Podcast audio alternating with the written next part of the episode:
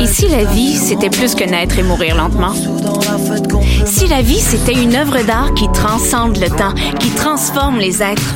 Et si cette œuvre se trouvait dans une salle près de chez vous?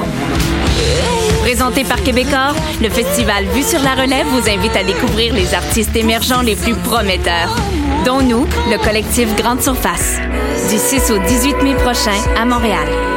Billets au vuesurlarelève.com. Vous êtes invité à la première édition du marché Salada présenté par les premiers vendredis.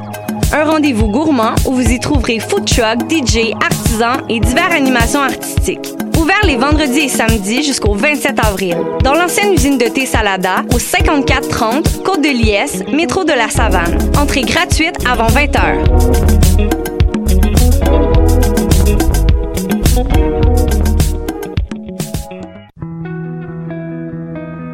Voyage au bout de la nuit, c'est ton émission d'ambiance nocturne sur le Nightlife Underground montréalais. Découvertes musicales, chroniques culturelles et idées de sortie pour divertir tes nuits urbaines. Voyage au bout de la nuit, c'est l'émission nocturne de choc.ca. Ma tasse de thé, c'est votre rendez-vous pour le meilleur de la musique britannique.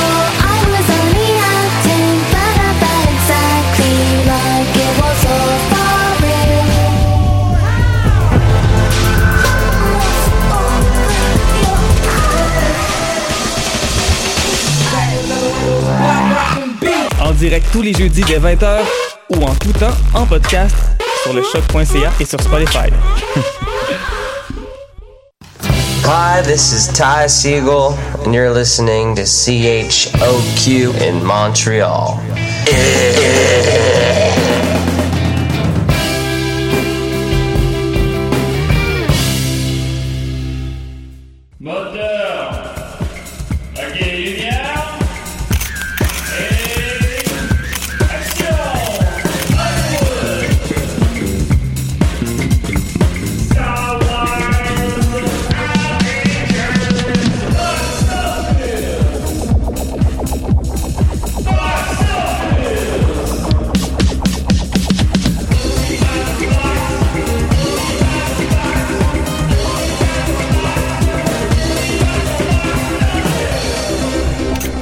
dureté du mental. La guerre, la guerre, c'est pas une raison de se faire mal. Ah ah ah, Mathusalem 2. Comment qu'il va, Dom? Ah, ça va bien. Le dernier des beaux chaînes. Le dernier des beaux chaînes et le dernier des Mathusalem. Eh ben, alors, comme vous pouvez déjà peut-être entendre, je suis grippé. Ah, y a pas juste toi, beau chum. Ben oui, je suis très grippé. Ben, c'est parce que Ouais, j'arrête j'arrête pas. J'arrête pas. Ça fait deux semaines que tous les jours, j'ai un show d'Epic Bois ou un show de Mike Ward ou les deux. Une journée à la Cinémathèque. Ah. Fait que je pense que je me suis fait. Je je suis malade. Mais c'est pas grave. Fait que je vais peut-être être euh, légèrement moins énergique que- qu'à l'habitude, mais j'ai. Pas on a- mal dans le pire, là. Ben oui, bon, on est pas mal dans le pire. là. J'ai pas dormi de la nuit. Mais euh, c'est pas grave, j'ai quand même en masse de stock, évidemment, cette semaine. Une émission assez chargée tout de même. On a- c'est sûr. Ben, c'est sûr. c'est Denis Arcand, Ouais, Bah. c'est pas moi qui décide ça, là. Ben, ben oui, c'est Denis Arcand. On a une émission très chargée, on a plein de choses à vous discuter avec vous cette semaine. Euh, D'abord, euh, des petites nouvelles brèves de la planète box-office qui ne cesse de tourner. Euh, Il y a The Man Who Killed Don Quixote. Alors, qu'est-ce que c'est? On s'en souvient, c'est le film de Terry Gilliam qu'il veut faire sur Don Quixote depuis à peu près 25 ans. Euh, D'abord, euh, film, euh, là, j'ai pas les dates exactes devant moi, mais c'est en, je pense en 2000 peut-être, qui avait commencé C'est ça. environ 2000. Moi, j'ai vu, met- mettons, de l'os euh, de la Mancha, on a vu Ouais. ça en 2002-2003. Moi, de quoi de même, c'était avec à ce moment-là Johnny Depp puis Jean Rochefort. Finalement, Jean Rochefort est tombé malade, il y a eu des tempêtes. Il y avait un cancer de la prostate. Oui. La deuxième journée de tournage, il y a une tempête qui a détruit les décors. Puis euh, même que le désert a changé de place. C'est qu'il y a- il y a eu un glissement, je crois que c'est un glissement le glissement de le C'est le glissement de- du désert. Et euh, donc, ses, ses repères de tournage n'étaient plus les mêmes. Et même qu'il tournait euh, le film sur une base militaire. Ouais. Donc, c'est un film d'époque. Et il y avait des avions militaires qui passaient sur Ouais, leur ouais. tête. Et oui. Et euh, fait qu'à ce moment-là, ben, finalement, le film a été littéralement abordé, avorté, Oui. parce que c'était pas, euh, ben, parce que ça marchait plus là, la, vedette principale était malade, tout était détruit, c'était plus possible de terminer le film. Après ça, ben, je pense que je suis réussi quelques fois par la suite, et j'ai jamais réussi. euh, il a finalement réussi à le faire, là, il y a un an ou deux, de Man Who Killed Don Quixote. Je pense pas que ça s'appelait le même originalement, je pense. En tout cas, enfin bon. euh, je crois que oui. Oui, ok. Puis euh, c'est aussi, même encore là, même là, il est à la dernière minute, euh, à cause d'une histoire de distributeur, il voulait pas qu'on le, que le film sorte. Et là, le film sort finalement, le film existe finalement. Mais au moment où on se parle, il n'est plus à l'affiche. Parce qu'il était à l'affiche. Et c'est là où je voulais en venir. Il a été à l'affiche au Québec un jour. C'est épouvantable. C'est- C'est- on s'entend que c'est pas un film qui va enflammer le box-office. C'est pas un film, c'est même pas un film qui va rentrer dans le top 10. Mais c'est un film qui peut, au bas mot, jouer dans 3-4 salles à Montréal pendant deux semaines. Là, il a joué dans deux salles à Montréal, une journée. Deux fois par jour, dans- donc il a joué quatre fois au total. J'ai pas son box-office au moment où on se parle. Je présume qu'à la prochaine émission, je vais l'avoir. Mais quatre représentations, ça doit être... euh, ça doit être euh, 500 piastres. là. Je sais pas. Puis il est-tu distribué ailleurs euh, en ce moment? Euh, il, a- il est sorti en France. Aux États-Unis, il n'est pas sorti encore. Je présume qu'il va y avoir une sortie limitée un peu partout. Euh, aussi, j'ai quand même j'ai fouillé un peu, puis j'ai pas trouvé. euh, Peut-être qu'il va retourner à l'affiche une autre journée maintenant, mais j'ai pas vu ça pour l'instant, en tout cas. Mais c'est des projets maudits, les Dunk Shot. Euh, Il y avait Orson Welles aussi qui avait Ah oui, essayé oui. de l'adapter. Il y a- il y a quelque chose avec cette œuvre-là qui marche pas. là. Non, non. Euh, c'est ça. Alors, où je voulais en venir, le film a sorti euh, une journée dans deux salles. Ensuite de ça, euh, on a gagné des billets pour aller voir Tanguy 2, moi pis. Ben oui. Fait qu'on va aller voir ça. Tu m'as appris que tu n'as jamais vu Tanguy, en fait. Non, mais euh, je, je- je vais faire l'exercice de l'écouter avant de voir euh, Tanguy 2. Hey, tu vas su le faire? Ben oui. OK. Bon, On, peut le fait ensemble. On peut le faire Oh, ensemble. ben, Bon, ben on voilà. est cute. Mais On est cute. Bon, on fait tout ensemble tout le temps.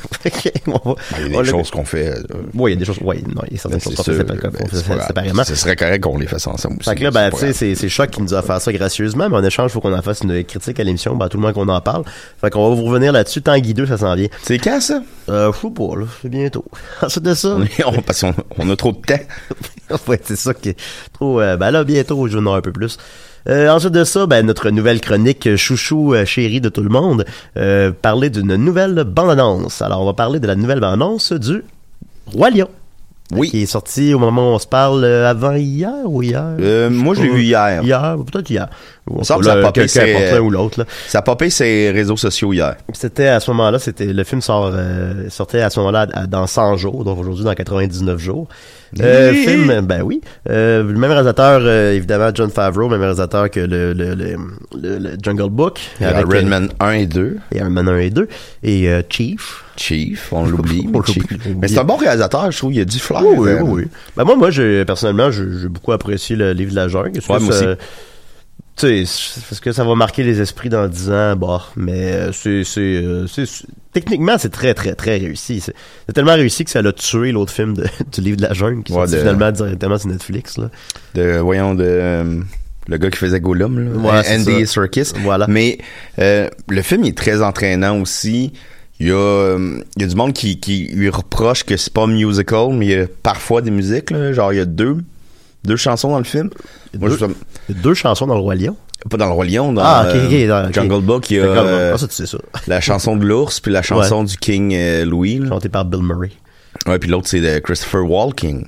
Ben, en tout cas, il restera à voir euh, après ça, bon, le Roi Lion. Quoi. Moi, je, je trouve ce, ce principe d'animation-là, je le trouve très réussi. C'est, beau, c'est, c'est spécial, là, un peu, mais c'est beau. Euh, je pense, puis c'est un bon réalisateur, fait que je suis optimiste. Après ça, je réitère, ça va-tu marquer les esprits, tu sais, ça, ça efface pas l'original, ça va probablement être un remake très très très fidèle de l'original parce que contrairement à Livre de la jungle qui est un film de quoi 65 peut-être là. Celui-là c'est un film contemporain que tout le monde se rappelle par cœur par cœur par cœur. Fait que je présume qu'ils vont prendre le moins de risques possible. Je pense que tout ce qu'on a vu dans la bande-annonce, on le voyait dans l'original. Et je crois que tu as une opinion assez tranchée sur la bande-annonce, toi. Euh, pas très. euh, euh, je suis pas arrêté à une idée. C'est. euh, je trouve que c'est bizarre. Tu sais, c'est de l'animation, mais surréaliste.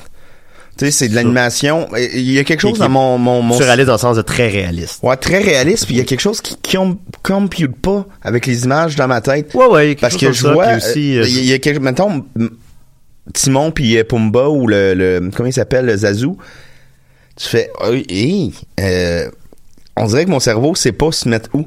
On est-tu dans un dessin animé ou on est dans la réalité? Puis je suis pas le vieux jeu, je, je suis capable, mais c'est c'est juste le, c'est le premier feeling que j'ai eu.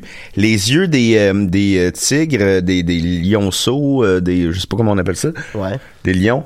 les yeux sont comme très réalistes, comme des, mais en même temps, il y a quelque chose que, il y a quelqu'un qui a écrit sur Internet, c'est sûrement un film qui va mal vieillir, puis on va retourner, to- retourner à l'original. Ben, je pense, c'est sûr, parce que, comme je disais, c'est un remake euh, probablement presque plan par plan. Ouais, puis- C'est sûr qu'il va y avoir des changements. C'est sûr qu'il va y avoir euh, une tonne de plus, une tonne de moins. Il va y avoir. chanté un- par Beyoncé, là, tu sais, ils ont Beyoncé. Ouais, ouais. Mais euh, je pense, tu sais, c'est Jungle Book. Peut-être que j'ai pas eu ce problème-là parce que j'étais moins euh, au courant de l'original. Tu sais, l'original, L'original, il est très, c'est sûr, il est très vieux. je l'ai vu une fois de- quand j'étais petit. Là. Ouais, ouais. Mais celui-là, on l'a tous vu euh, à maintes maintes reprises. Il y a eu la comédie musicale euh, sur Broadway qui a fait un immense succès.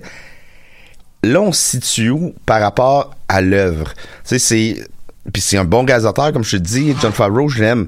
Mais c'était quoi sa job si sa job était de reproduire plan par plan le film par une autre sorte d'animation, dans le fond?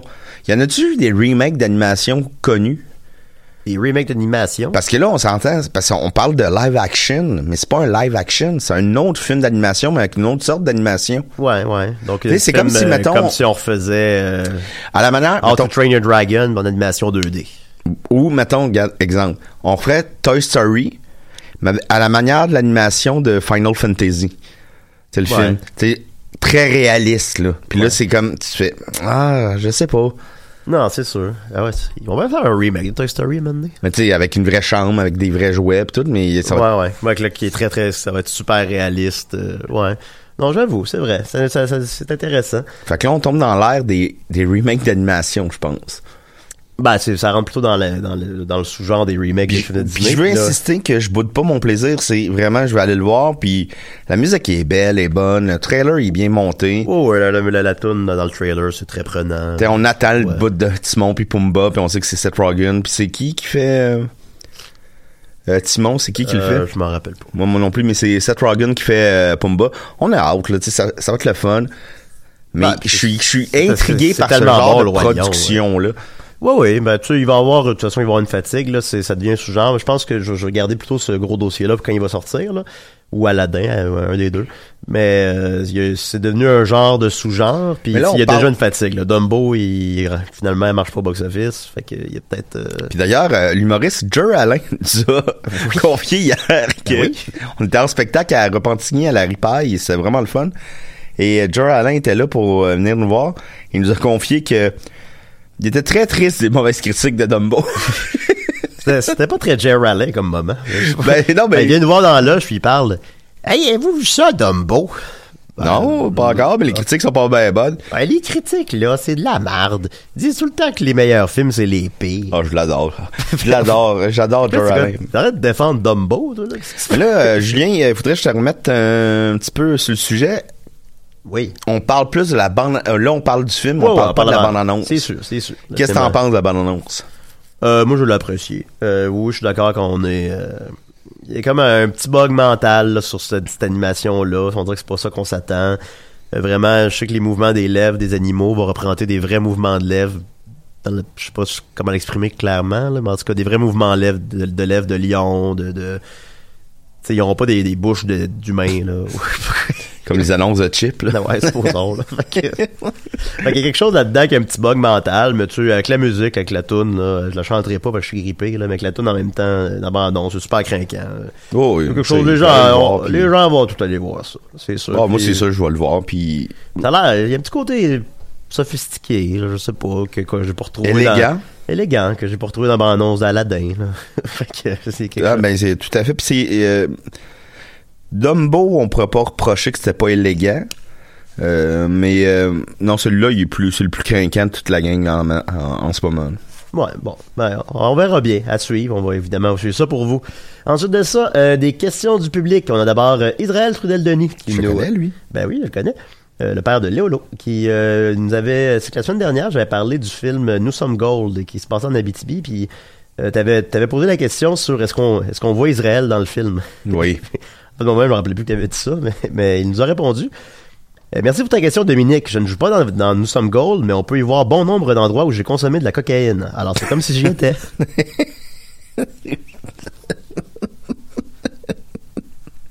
Fait que voilà, alors, Ouais, si on peut te faire voyager à, peu, à peu de frais. alors si vous voulez faire un pèlerinage en gros Israël a fait de la cocaïne, ben, vous pouvez aller voir Nous sommes Gold. Euh, Ensuite de ça, ah, Comme, il, euh, il est t'as- sans filtre, hein. Mais euh, je sais que tu viens de la de Rouen. C'est-tu à Rouen que le Ah, gars s'est fait arrêter en direct par la police? Ah, je sais plus. Mais t'as-tu déjà fait de la coke avec ce gars-là? Ah ben voilà, ben on continue. on continue les questions. Ensuite de ça, euh, David Bréban, qui nous écrit quand même à l'occasion, on le salue. Euh, toujours des bonnes questions. Euh, salut Julien Dom. Quand on parle de films d'animation, on parle surtout des films faits par ordinateur ou de dessins animés. Les films en stop motion sont moins visibles et certains films passent sous le radar, par exemple Kubo ou Dog's Island. Sont-ils des succès, des échecs? Merci pour le podcast très instructif. Ben ça, en fait, tu me l'avais envoyé il y a deux semaines, cette question-là. Je la gardais pour cette semaine parce que tantôt, on va y revenir. Ben, fond, j'aurais dû la lire tantôt. Mais en tout cas, on va y revenir tantôt euh, avec euh, une nouveauté en stop motion, justement, en fin de semaine, Missing Link. Alors, euh, je vais faire une rétrospective de tous les films en stop motion au box-office. Tout à l'heure, alors tu vas répondre à tes questions, mais dans 15 minutes. Ensuite de ça, le box-office québécois, donc en première position Shazam, deuxième position Dumbo, en troisième position Captain Marvel, donc très similaire aux États-Unis évidemment. Euh, Petit Meteor qui marche un petit peu moins au Québec qu'aux États-Unis, mais il marche Mais très la bien quand même. critique a été moins bonne que prévu, finalement. Ouais, ouais, ben ça l'a rattrapé, mais ça, je vais revenir tantôt. Mes prédictions, j'ai été un petit peu trop généreux. Euh, mais sinon, ce qui nous intéresse, évidemment, c'est les petites anomalies. Alors, en septième position, euh, qu'est-ce qu'on a encore fait au bon Dieu? Et toujours à sa quatrième semaine en septième position, en 900 000 c'est, c'est très bon pour euh, Astérix, qui est finalement le top 10. Tant qu'Astérix est là, je vais en parler.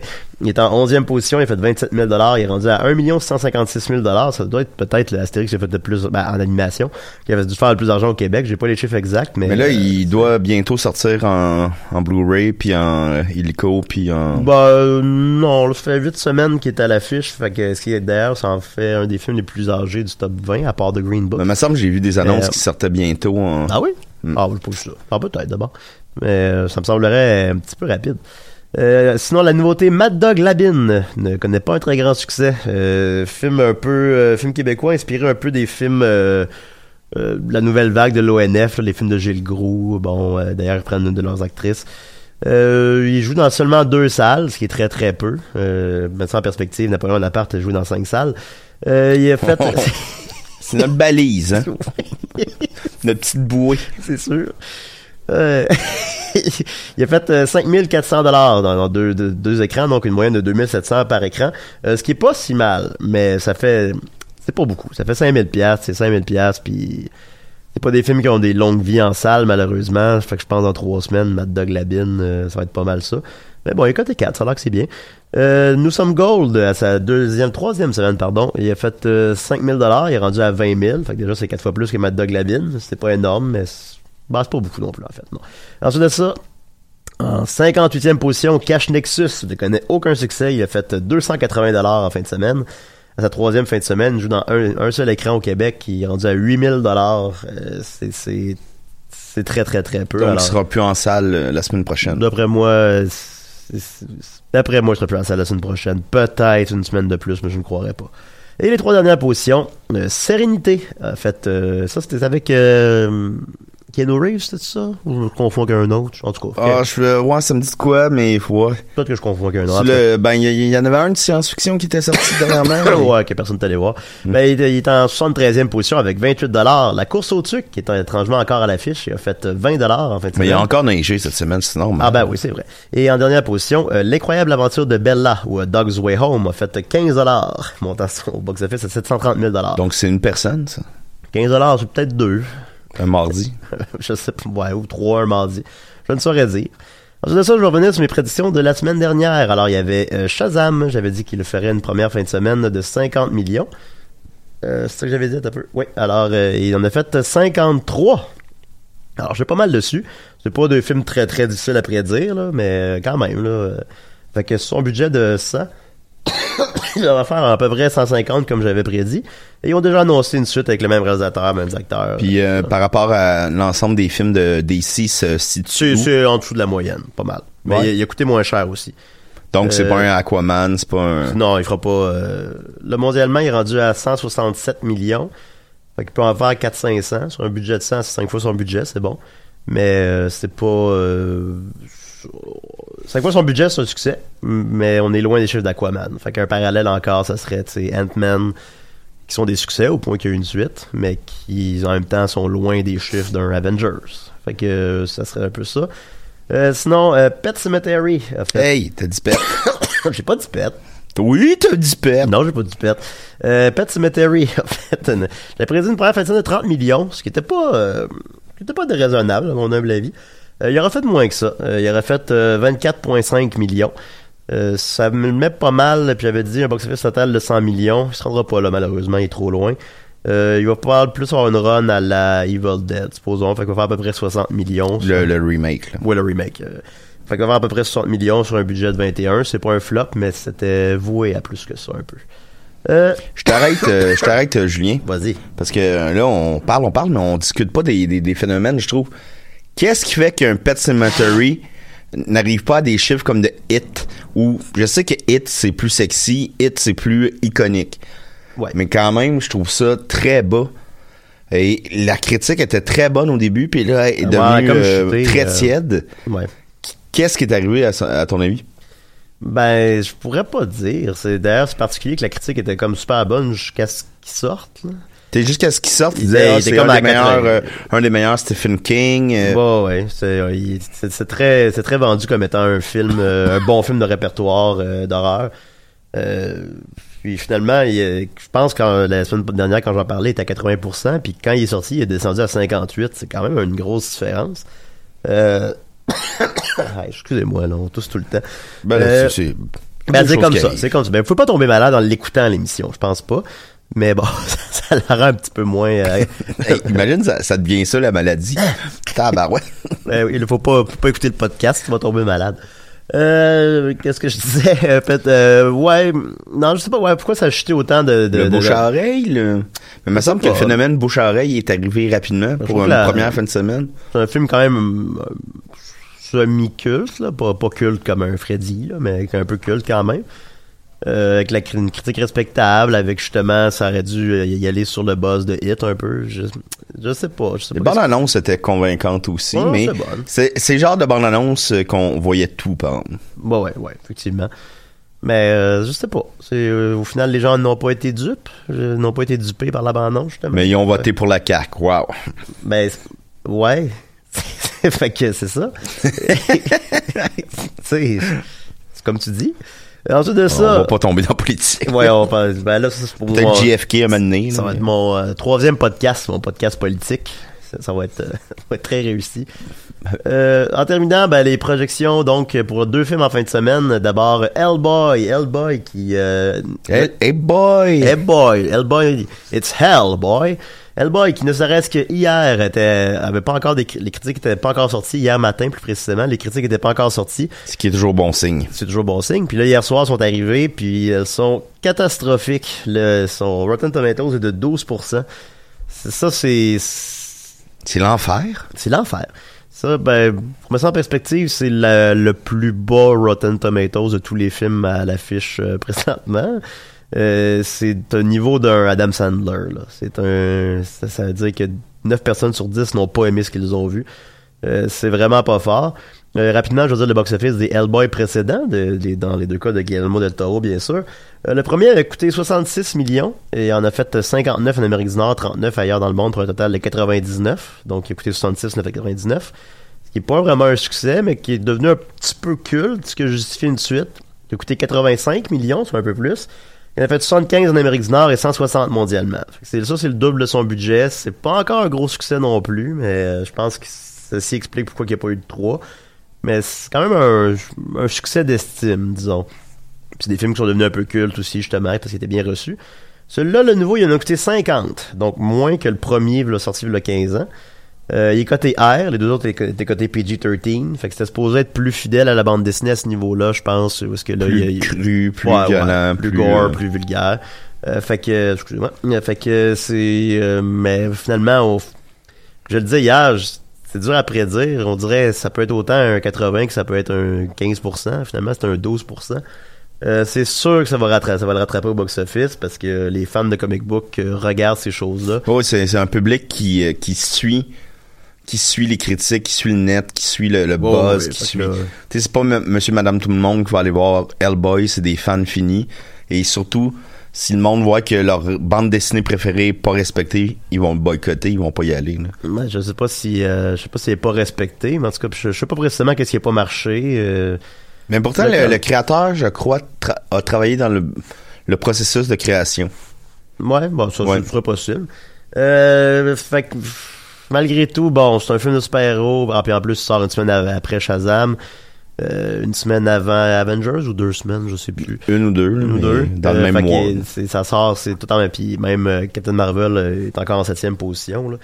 Euh, fait que. euh, Le film fait- de Pauline Julien aussi. Ouais, oui. Fait que ça fait beaucoup de, de, de, de- oui, ça, ça fait beaucoup de, de films de super-héros en même temps à l'affiche. Fait que je pense que c'est pas celui-là qui va tirer son épingle du jeu avec une critique catastrophique en plus. Je pense que malgré tout, euh, ça reste une Melboy. Fait que un certain nombre de fans vont aller le voir. Là. Je pense pas que ça va flopper autant qu'un Juge Dredd ou, euh, mais ça, ça va être un flop. Malheureusement, parce que Juge Dredd était excellent. Ben, Dredd. Ben ouais. Dredd Ouais, ben, était Dredd, là, excellent. ouais. Euh, fait que je prédis une première fin de semaine de 17 millions. Puis, ce qui est dommage avec ce film-là, c'est qu'on attendait le Hellboy 3 Ben de ouais. Guillermo del Toro, parce que le 2 finit sur une fin ouverte. Est-ce que tu te mouches? Oui. Mais, euh, ben, alors, il faut que tu te mouches. ben, j'ai pas le choix. Mais euh, ouais, non, mais c'est Vraiment malade. fini, ça finissait sur une fin ouverte que Lise décidait qu'elle préférait Hellboy à la fin du monde. Parce que maintenant, Hellboy était supposé de mourir. S'il mourait, la fin du monde n'arrivait pas. Mais elle finit par décider de le sauver. Ça aurait été un épisode 3 incroyable. là. Bah, puis aussi, tu sais, 3, c'est un bon chiffre, là, ça aurait été le fun. Del Toro, Euh, c'est- il a devant puis- un voile, puis... Ben oui, puis euh, l'acteur euh, Ron Perlman était parfait dans le rôle, tout, tout était là, là, tu sais, ça, ça aurait... Il aurait dû faire Hellboy 3. Ce qui, a- ce qui arrivait, c'est que, le, comme je disais, les 1 et le 1 et le 2 sont pas des immenses succès. Euh, sont à peine des succès, mais c'est plus des films cultes qu'autre chose. Euh, puis là, pour le 3, pour ce qu'il y avait comme vision, il disait ouvertement que ça coûterait 150 millions, c'est pas des films qui font 150 millions. Fait que je pense que ceci explique ça là, mais c'est malheureux. On est passé à côté d'un bon Hellboy. Peut-être peut-être un jour, mais probablement pas. Genre de projet peut-être qui va sortir en bande dessinée. là. Le Hellboy 3 de Guillermo del Toro, comme Robocop 2. de- Le Hellboy 3 des Pic-Bois. Ben là, parce qu'on n'a pas... euh, juste le maquillage. C'est une année, C'est une année qui- de salaire. C'est quel qui joue Hellboy? Ben c'est moi. Bah oui, c'est Dom. C'est moi le plus viril. Puis moi, je, je connais pas le nom des autres personnages. Fait que voilà, donc une première comme je disais, de 17 millions. Tu vas faire le, le gars qui mange des, des œufs pourris. Puis moi, je suis acteur euh, studios, fait que tu vas manger des œufs pourris. Hein? T'es acteur studio quand ça t'arrange. Oui, Oui. C'est ça, acteur studio. C'est ça.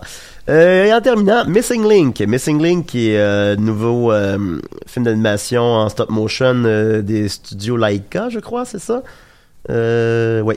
Les studios Laika, qu'est-ce que c'est? C'est eux qui ont fait leur plus gros succès, c'est Coraline. Je pense qu'il a quand même marqué beaucoup les esprits. Après ça, il y a Paranorman, Paranorman, The Box Trolls et Kubo and the Two Strings. Ce sont tous des films qui ont connu une critique phénoménale et Missing Link suit la tangente. Il y a 88% présentement sur Rotten Tomatoes. C'est qui qui l'a réalisé? Euh, réalisé, je sais pas. Ben, le film d'animation, hein. euh, Ben, c'est euh, c'est c'est C'est Chris Butler, mais en Ah! ben, ben, non, mais qui a réalisé euh, J'ai déjà entendu le boss avec lui. qui, qui a, qui a réalisé euh, Coco là? Je sais pas, on le sait pas. Euh, c'est le même qui avait réalisé. Euh, C'est ça, on le sait- on le sait pas. euh, je sais. Ça, regarde, les gars. Euh, ça, c'est. euh, mais. Malheureusement, je ne pense pas que ça va enflammer le box-office et je vais y aller en, débutant par la rétrospective de tous les films de, en stop motion euh, qui existent euh, au box-office. Alors, parce qu'il n'y en a pas tant que ça, je vais avoir les chiffres devant moi. Euh, de- de- voilà. Il y en a un seul qui a, qui a- dépassé le 100 millions de dollars. C'est quoi? Je choke. Je sais pas. C'est Chicken Run. Ah! Ben oui. C'est quoi les chances? Ben, je sais bien. Il a fait 106 millions en 2000. D'ailleurs, ils ont annoncé qu'il ferait un 2, ce que je trouve un petit peu désespéré. Là. Un 2? Eh ben, voyons donc. Ben non, mais 25 ans plus tard. Puis tu sais, c'est- plate à dire, mais je pense pas que les parents écoutent Chicken Run avec leur enfant. Non, c'est peut-être un peu trop... euh, Puis c'était la voix de Mel Gibson. Oui.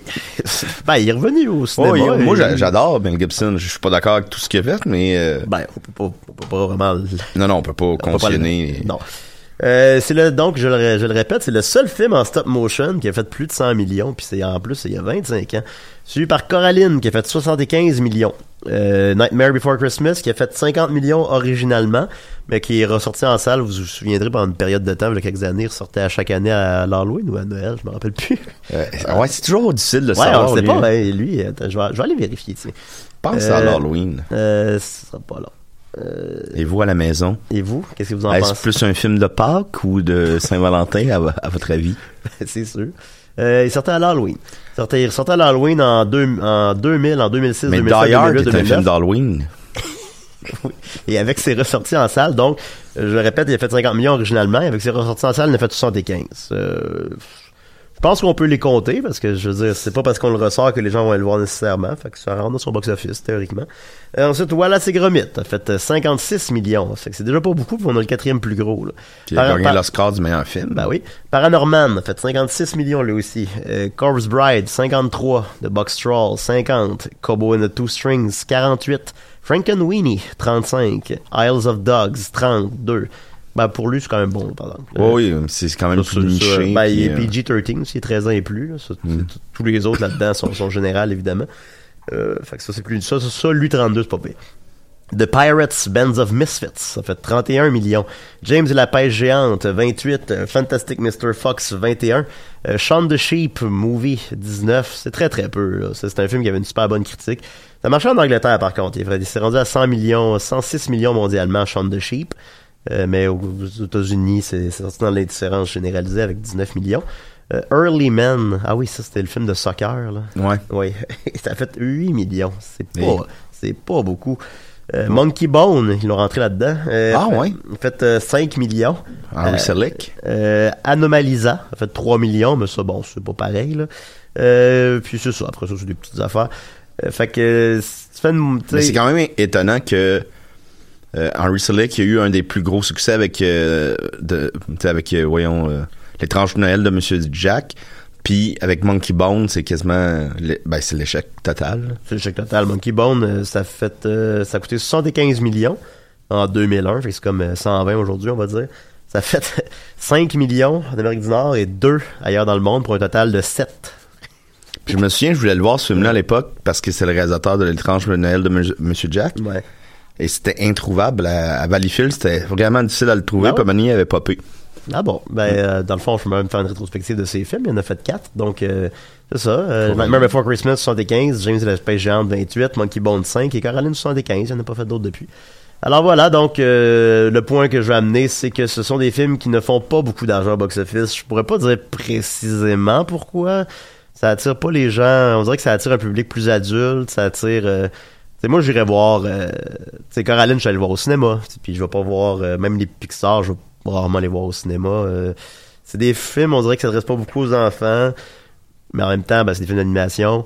Euh, puis celui-là a l'air encore plus sophistiqué que d'habitude. Le poster est très rétro, années 50. C'est un, je pense, un homme euh, néandertal dans le monde contemporain, on sait pas trop. C'est trop sophistiqué pour Monsieur Tout le Monde, malheureusement. Fait que je prédis pas un gros box-office. là. Peut-être euh, à cause de la très bonne critique, on va dire une première fin de semaine de 13 millions. Euh, J'ai pas encore son budget de sortie. C'est des films qui coûtent pas trop cher, par contre. C'est des films qui coûtent souvent 40-50 millions. Mais même ça, c'est un chiffre qui ne réussira pas à atteindre, je crois, malheureusement. Euh, mais après ça, ça va avoir une nomination aux Oscars pour meilleur film d'animation. Et bon, euh, ça va être ça. Qu'est-ce que t'en penses? Je pense à Target ça, on va l'oublier. Mettons même, euh, parce que je souhaite que Box Office euh, dure longtemps. Ah, moi aussi! On va se le rappeler à la- sa nomination aux Oscars. On va faire Ah oui, c'est vrai, c'est sorti cette année, ça. Ben oui, Ouais. c'est ça. Mais ouais. Ah, ah oui, Missing Link! Hey, je- donc je peux parler au dodo du futur? Ben, par lui. Dodo, investi dans la compagnie. Laquelle? Vadrouille 2000. Vadrouille 2000. La Drouille 2000. Ça va exploser. Voilà. Ben, c'est pas mal ça, en fait. Euh, il reste un peu de temps, mais moi, j'ai fait le tour de mes sujets, puis je suis grippé, fait que peut-être j'arrêterai ça là. Ben, je trouvais que t'allais vite aussi, Julien. Ah, j'allais peut-être vite un peu, peut-être. On n'a pas jasé. Ah, ben, de quoi tu veux qu'on jase, Dom? Ben, on pourrait jaser. euh. Toi, comment ça va? Ben, je suis grippé. Je je l'ai dit. Euh, t'as dormi, chez nous hier. Euh, Qu'est-ce qu'on a écouté euh, déjà? On a écouté, euh... ben, j'aime bien le reportage JS sur, euh... Les cyberprédateurs. Ouais, les super prédateurs, mais en tout cas. C'est sûr. C'est sûr. sûr. Mais Ben- si t'es grippé, c'est vrai que Julien, euh, si tu veux arrêter puis te prendre une petite pause, c'est. Bah ouais, bah c'est pas grave, là, une fois, une fois de temps en temps comme ça. Alors voilà, on se dit à la semaine prochaine, les Mais là, amis. qu'est-ce qui sort la semaine prochaine? Ben, c'est ce que je viens de nommer. Ah ouais. Hellboy puis Missing Link. Non, la semaine prochaine d'après. À la semaine prochaine d'après, ben, euh, il y a un nouveau, euh, les films de, de Disney, euh, de Disney la nature, c'est les, les documentaires animaliers, là, ils en ont fait, Ça pogne, ça. hein. non, ça pogne pas ben, ben, justement. Ouais, ça pogne. Ils ont fait, un peu, je, je, je- je la laisse à quelque part. Ben là, je te fais travailler. Heart, Chimpanzee, Oceans, Bears, Monkey Kingdom, African Cats et Born in China. Et là, ils vont sortir Penguin. Donc, euh, ben, les pingouins, ça marche. hein. Les documentaires de pingouins, ça marche bien. Hmm. Alors, on verra bien. Euh, Qu'est-ce qui sort à part ça cette fin de semaine-là? Euh, J'ose croire qu'il y a d'autres choses. Il y a Breakthrough. Je sais pas c'est quoi. Ça semble être un drame. Ensuite de ça, il y a...